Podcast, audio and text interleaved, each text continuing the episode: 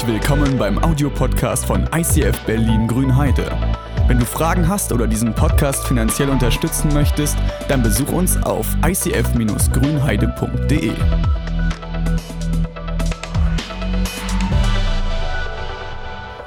Ich möchte heute mit euch zusammen in die Bibel reingucken. Und zwar nicht einfach nur einen kleinen, süßen, netten Bibelabschnitt, sondern ich habe vier fette Bibelabschnitte dabei. Und diese Bibelabschnitte, die haben es echt in sich. Es geht nämlich um die Salbung. Und zwar nicht irgendeine Salbung, sondern eine Salbung. Also eine Salbung heißt, ich schmier was mit Salbe ein. Ja? Also ich nehme eine Salbe, zum Beispiel BB, nee Quatsch, was gibt es noch, Nivea oder halt eine richtig, richtig teure Salbe und schmier die auf jemanden rauf. Bei dieser Geschichte ist es, Jesus wird gesalbt.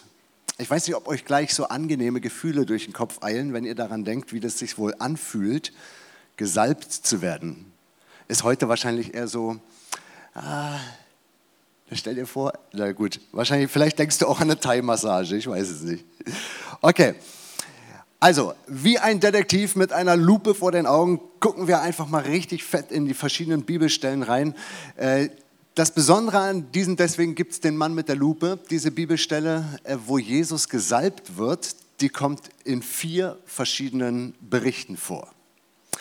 Ihr wisst wahrscheinlich, äh, dass äh, die Geschichte, wie Jesus über diese Erde gelaufen ist, so mit seinem weißen Anzug und dem fetten Bart und den Jesus-Latschen, dass, dass die ja mehrmals aufgeschrieben wurde, diese Geschichte. Viermal wurde sie aufgeschrieben. Und ich habe mal einen Polizisten gefragt, wie ist das eigentlich, wenn ein äh, wie ist es mit den Zeugenberichten?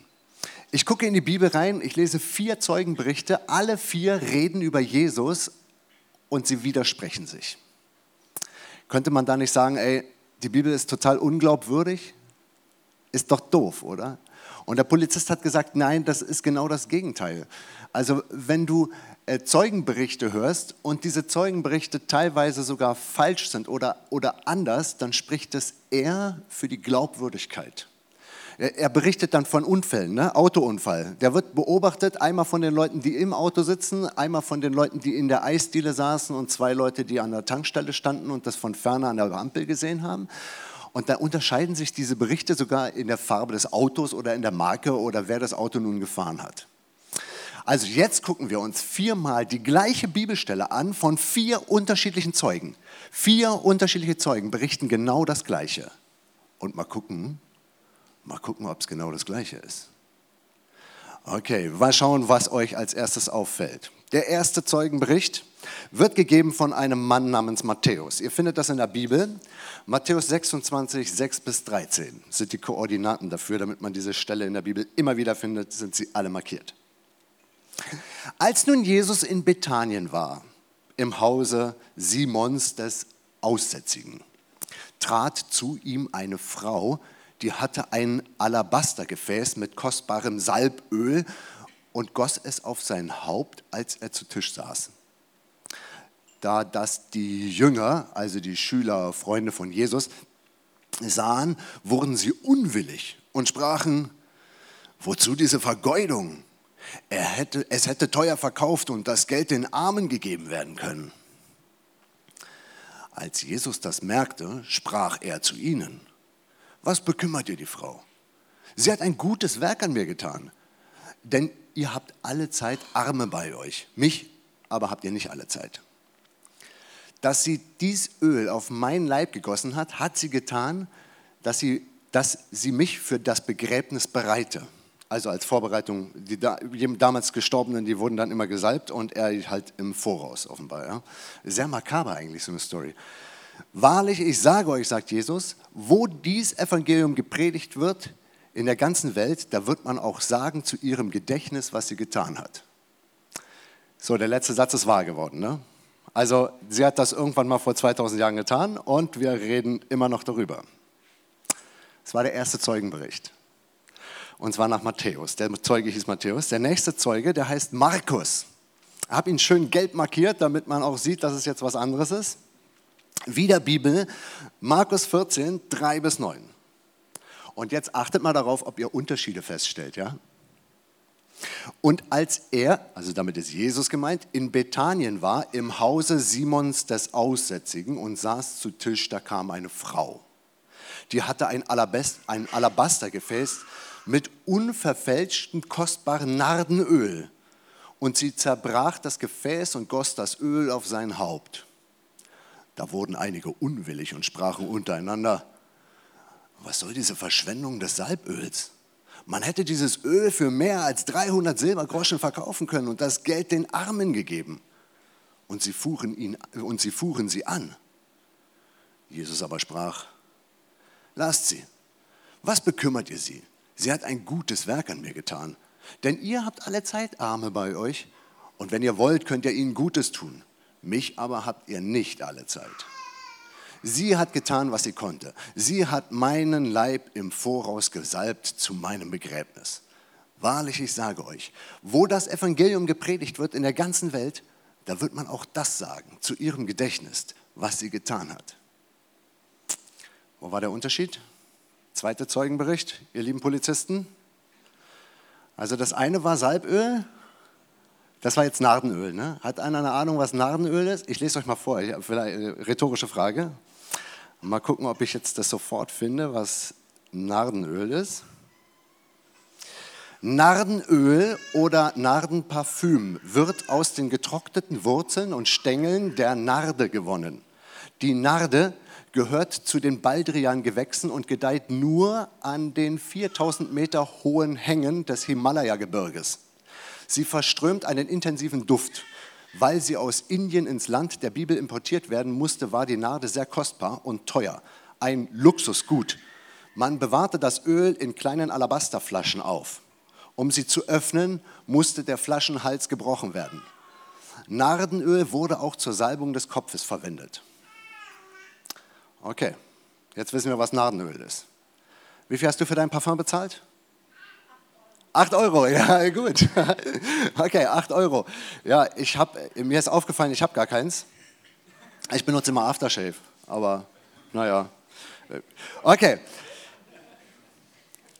Lasst uns weiterlesen. Sie verbreitet Nardenöl. Achso, nee, noch nicht weiterlesen. Noch sind wir nicht bei Lukas angekommen. Erstmal noch mal kurz zurückspringen, damit die hier nicht lesen. Ja, genau. Okay. Äh, das Nardenöl, äh, Später erfährt man auch noch einen Preis, wie viel das wert ist. Ich kann es jetzt schon mal im Voraus sagen, die Frau, die das vergießt, vergießt ihre Altersvorsorge. Also diese Flasche, da wird auch später noch eine, eine Grammanzahl oder keine Grammanzahl, eine Pfundanzahl wird genannt. Äh, das, was die dort vergießt, ich, äh, das ist ein, ein unvorstellbarer Preis. Es sind nicht 8 Euro, es sind auch nicht sieben, wie ich sie vielleicht ausgeben würde, es sind auch nicht Hugo Boss, was weiß ich für ein Zeug. Es ist, es ist ein also das ist ein, ein, richtiges Luxusgut. Und äh, wenn man äh, sein Geld nicht äh, in, in, Form von Geld anlegen wollte, sondern sein Geld anlegen wollte, dann konnte man das in Nardenöl anlegen. Diese Frau kommt und haut ihm, dem Jesus, seine, ihre eigene Rente über den Kopf. Okay, lass uns das nächste lesen. Der nächste Zeugenbericht heißt Lukas Lukas schreibt die gleiche Story und jetzt mal gucken, liebe Polizisten, was euch noch so alles auffällt. Koordinaten Lukas 7, 36 bis 50. Es bat ihn aber einer der Pharisäer, mit ihm zu essen. Und er ging hinein in das Haus des Pharisäers und setzte sich zu Tisch. Und siehe, eine Frau war in der Stadt, die war eine Sünderin. Als sie vernahm, dass er zu Tisch saß im Haus des Pharisäers, brachte sie ein Alabastergefäß mit Salböl. Ich mache euch mal kurz noch, weil wir ja gerade beim Polizist sein sind, ich mache euch kurz noch auf ein paar Sachen aufmerksam, die wir sonst wahrscheinlich überlegen, überlesen. Hier wird diese Frau als eine Sünderin bezeichnet. In gen genau dieser Folie, könnt ihr es lesen.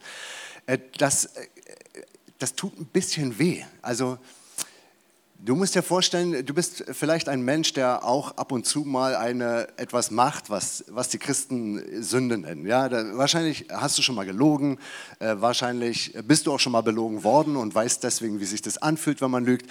Äh, vielleicht bist du schon mal fremdgegangen mit deinen Gedanken, hast fremd geknutscht.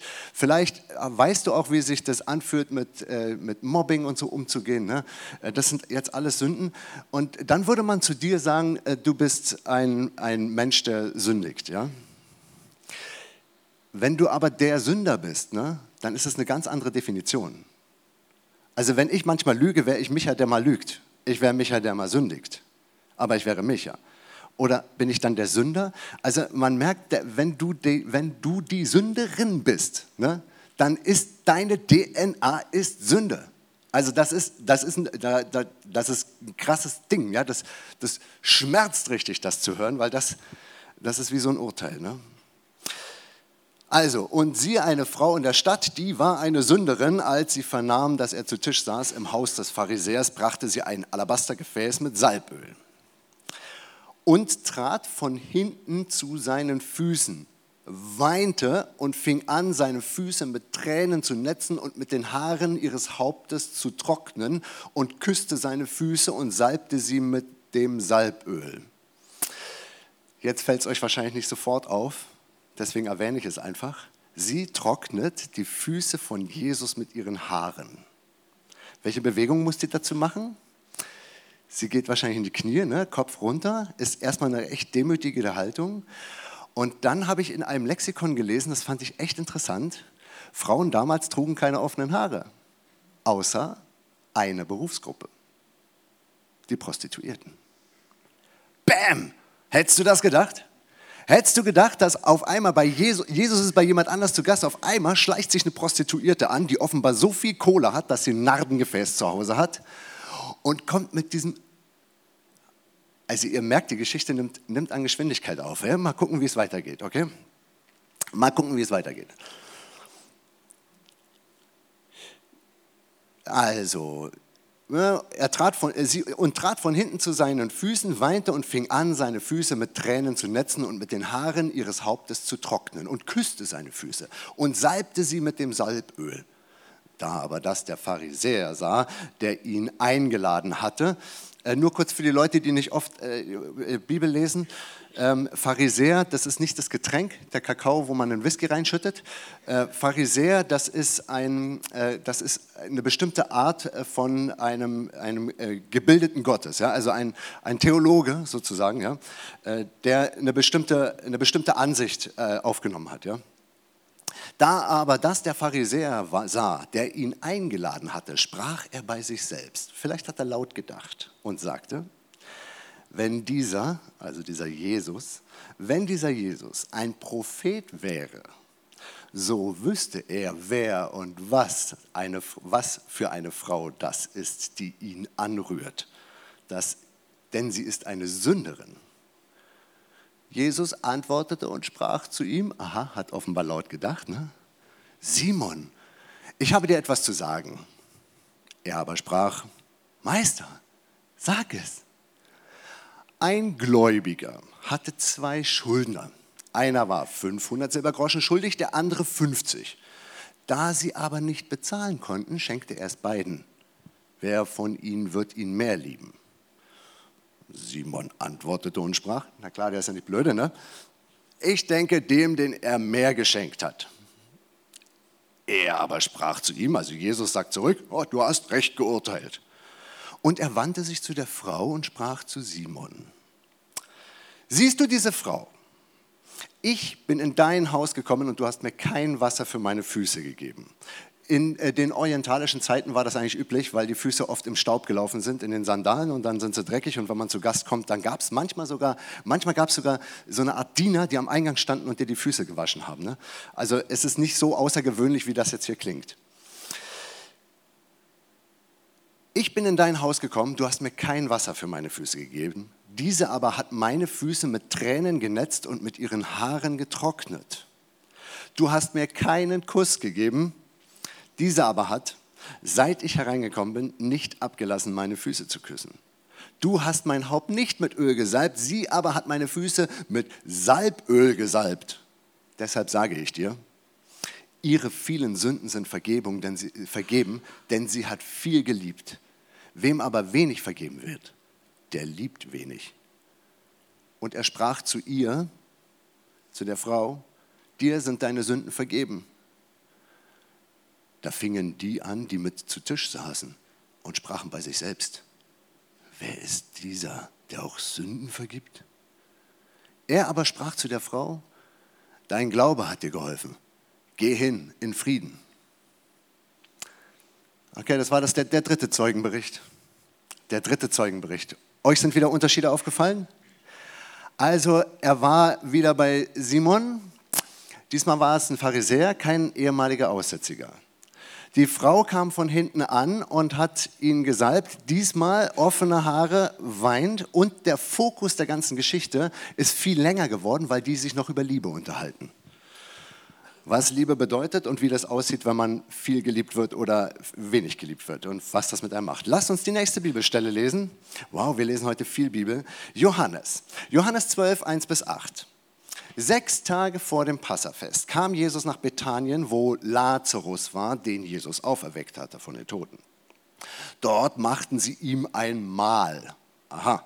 Und Martha diente bei Tisch. Lazarus war einer von denen, die mit ihm zu Tisch saßen. Vielleicht merkt ihr es schon, kein Pharisäer mehr da oder kein, okay, wir gehen weiter. Dann nahm Maria, ah, bam, hört ihr es? Wer ist diese Frau mit den offenen Haaren? Düdüm, Maria. Dann nahm Maria ein Pfund, aha, hier wird zum allerersten Mal erwähnt, wie viel das ist, ein Pfund Salböl von unverfälschter, kostbarer Narde. Okay, hier kommt also noch die Erzählung unverfälscht. Wisst ihr, wie dieses Zeug gestunken haben muss? Ey, das muss gerochen haben, der Jesus, der muss gerochen haben wie ein persischer Männerpuff, sagt man immer. Ne? Also er muss gerochen haben, das kannst du dir nicht vorstellen. Ein ganze, eine ganze Packung, ähm, naja, gut. In, in Berlin, ne? als ich Kind war, bin ich, äh, da gab es in der Nähe vom Stuttgarter Platz ein Geschäft, das hatte immer ähm, äh, Parfums verkauft in so einer Grabbelkiste. Und das Parfum, die Parfums, die er verkauft hatte, der, das waren immer Alternativen zu. Also du konntest hingehen und sagen, ich hätte gerne eine Flasche Davidoff Cool Water und dann kam er an und reichte dir eine andere und sagte 5 Euro. Und das roch tatsächlich äh, gleich bis ähnlich. Und äh, wenn man da mal alles durchprobiert hat, na, ihr könnt euch vorstellen, wie man dann gerochen hat. Ja? Also Jesus hat unverfälschtes Kostbarer. Dann nahm Maria ein Pfund Salböl von unverfälschter kostbarer Narde und salbte die Füße Jesu und trocknete mit ihrem Haar seine Füße. Das Haus aber wurde erfüllt vom Duft des Öles. Da sprach einer seiner Jünger, Judas Iskariot, der ihn später verriet. Warum wurde dieses Öl nicht für 300 Silbergroschen verkauft und das Geld den Armen gegeben? Wir hören zum ersten Mal einen Preis.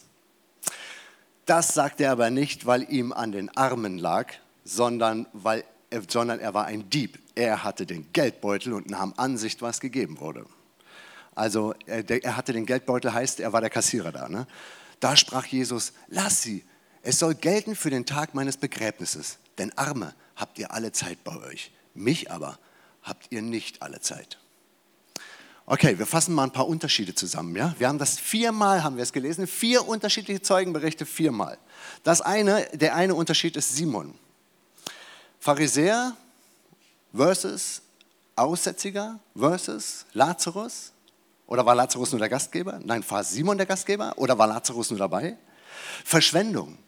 Auf der einen Seite heißt es, Judas ist derjenige gewesen, der gemeckert hat über die Verschwendung dieses Öls. Auf der anderen Seite sind es aber auch alle Jünger gewesen. Zeitlich, man weiß nicht genau, wann das stattgefunden hat, direkt vor dem letzten Essen, Abendmahl, Passamal, ja? Oder früher? Und die Frau, war es die Sünderin oder war es Maria? Ihr merkt, mit diesen Zeitangaben ist es echt schwierig. Echt schwierig. Was ist da passiert? Was um alles in der Welt ist dort passiert? Wisst ihr was? Dort ist eigentlich etwas Unerhörtes passiert. Ich möchte es euch nochmal vor Augen malen. Jesus ist eingeladen bei einem Essen, Maria ist in der Nähe. Maria, wenn du Maria diesen Namen hörst, dann denkst du vielleicht sofort an die Mutter von Jesus. Aber es gibt noch eine zweite Maria und von dieser Maria wird immer wieder berichtet. Diese Maria muss eine Frau gewesen sein, vielleicht eine Frau, wie es auch hier in den Reihen vielleicht einen Haufen gibt. Eine Frau, die irgendwann in ihrem Leben falsche Entscheidungen getroffen hat. An einer Stelle wird gesagt, aus Maria wurden Dämonen ausgetrieben. Wie auch immer das vorzustellen ist. Aber vielleicht kennst du die Situation, in der in deinem Herz etwas anderes passiert in deinem Kopf. Vielleicht kennst du die Situation, wo du weißt, das ist böse, was du vorhast und nicht richtig und es wird dich irgendwie in die Hölle treiben. Dieser erste Moment, wo du zum ersten Mal in deinem Leben gekifft hast. Dieser Moment, wo du zum ersten Mal deinen Körper verschenkt hast, obwohl du wusstest, dass das schief geht. Diese Und irgendwas hat dich getrieben, es trotzdem zu machen, obwohl, weißt du, und Maria war so eine, die hat, die hat das offenbar regelmäßig, hat die Dinge gemacht, die waren einfach nicht in Ordnung und sie hat gemerkt, sie ist Opfer davon. Sie, sie weiß, dass es nicht richtig ist, aber sie tut es trotzdem, als würde eine fremde Macht in ihr regieren, als würde so ein Dämon sein, der, der stärker ist als sie. Und Jesus kommt an und spricht sie frei und das ist, sie ist frei. Was war das noch für eine Person? Wenn sie mit offenen Haaren durch die Gegend galt, wenn sie das gemacht, wenn sie tatsächlich eine Prostituierte war, was hat sie dazu gebracht? Ich meine, sie hatte doch Kohle ohne Ende, oder?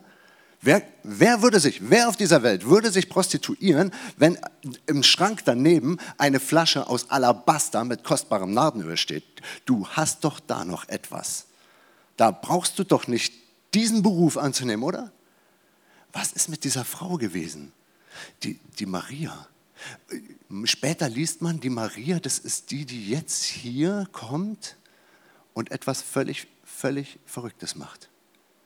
Sie schlägt das Alabastergefäß auf und verteilt ihre Narde. Und Jesus sagt, wer viel liebt, dem wird viel vergeben. Heute ist das Thema Großzügigkeit. Die Großzügigkeit. Wisst ihr was? Ich habe mich bei dieser Großzügigkeit, wie kann man ein Alabastergefäß auf, auf einen Menschen kippen, obwohl man so schlechte Lebensumstände hat wie diese Frau? Wie kann man das machen? Großzügig oder verschwenderisch? Die Jünger, die dort alle sind, die sagen alle Verschwendung, Verschwendung, Verschwendung. Aber würdest du diese Frau auch einfach so verurteilen? Würdest du einfach sagen, ja, diese Frau hat hier gerade Nardenöl durch die Gegend gekippt und man hätte aus diesem Geld was anderes machen können? Als ich diese Story nochmal und nochmal gelesen habe, habe ich ehrlich gesagt auch so gedacht. Ich dachte, meine, meine Güte, das ist doch Quatsch, was sie da macht. Das ist so ein Bäm-Moment. Oh, bist du blöd. Jetzt ist dein Leben erst richtig kaputt. Vorher war es das schon, jetzt erst richtig. Aber aber ist das so? Wenn du das von der anderen Seite beleuchtest, auf einmal merkst du, du kennst, was diese Frau macht. Du kennst das, weil du auch ein Verschwender bist. Du bist vielleicht nicht solch ein Verschwender wie diese Frau, aber du, aber du kennst das. Kennst du das, wenn du Zeit verschwendest? Das erste Mal verliebt? Und auf einmal würdest du stundenlang warten für diese eine Person? Jemand anders würde daneben stehen und sagen, ey, setz deine Zeit anders ein. Kennst du das, das erste Mal verliebt und deine Gedanken drehen sich nur noch um sie, nur noch um sie, nur noch um sie. Und jemand anders würde sagen, ey, das ist Gedankenverschwendung.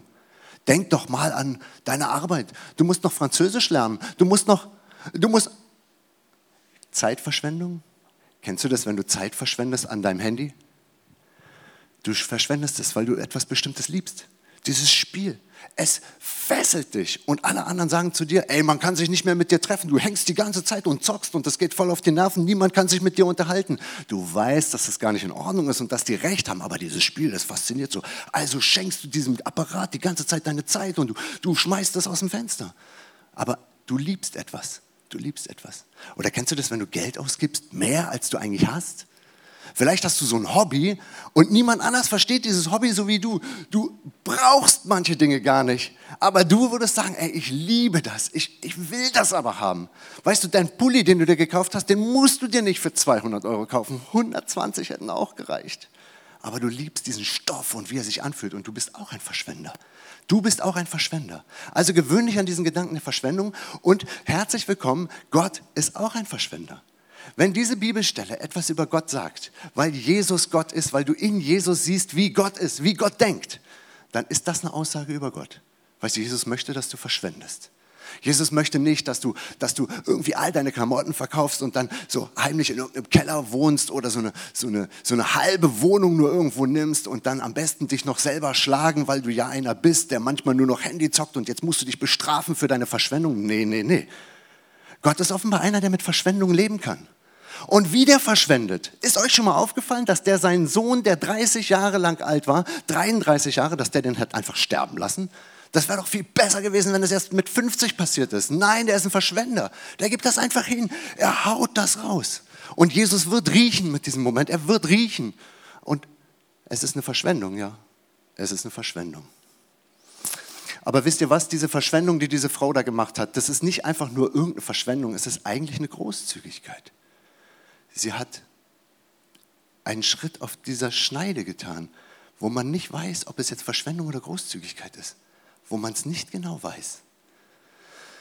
Ich möchte dir heute sagen, dass deine Verschwendung, deine Verschwendung und deine Großzügigkeit, dass sie erstens von Gott gewollt sind, zweitens etwas Schönes und drittens, wenn du das willst, zelebriere deine Verschwendung. Das Wichtigste dabei ist, wie wäre es, wenn du deine verschwenderische Ader Gott zur Verfügung stellst, wie diese Frau es gemacht hat?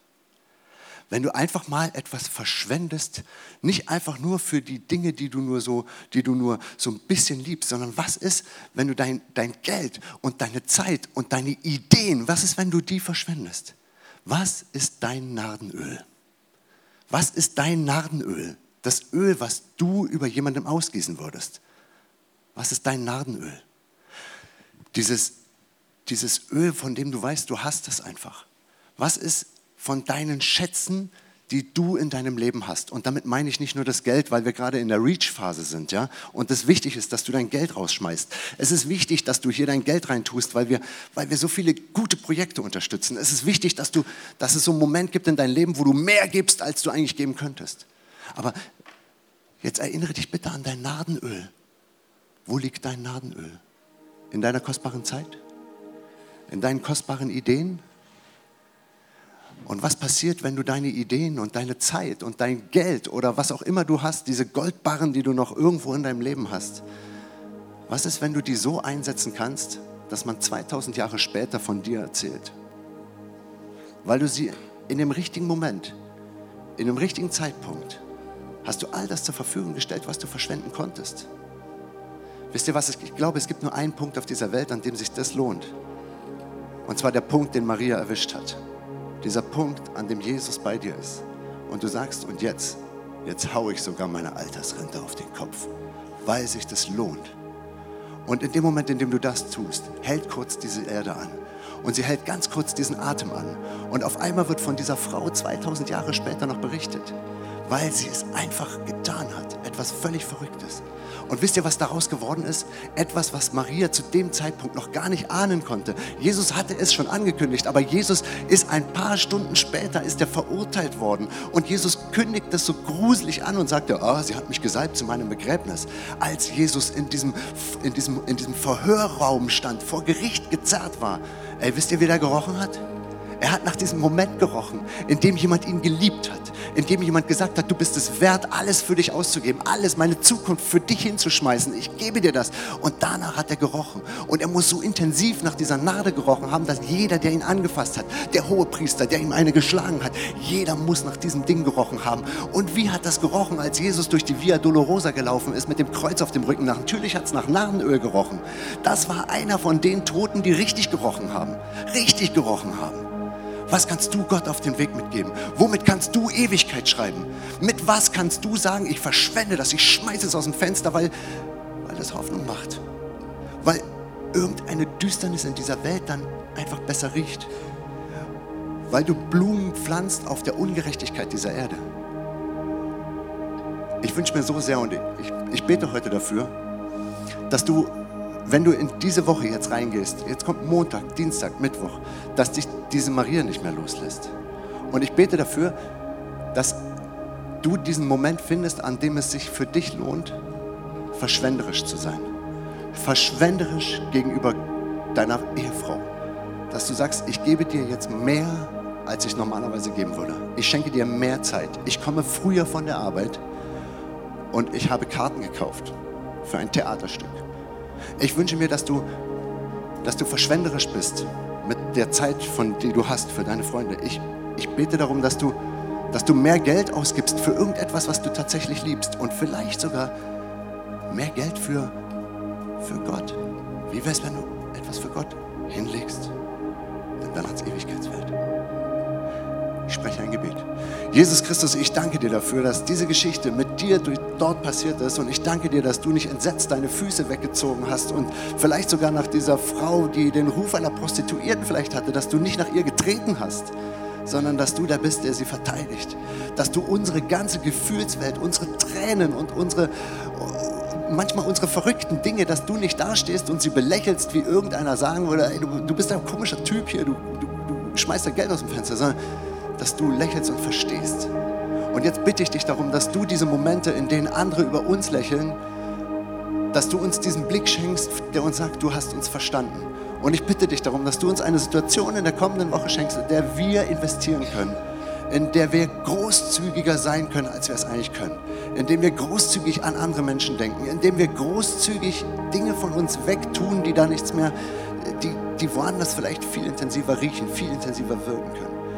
Ich bitte dich darum, verfolge uns diese Woche und lass uns großzügig und strahlend sein, wie du es warst. Amen.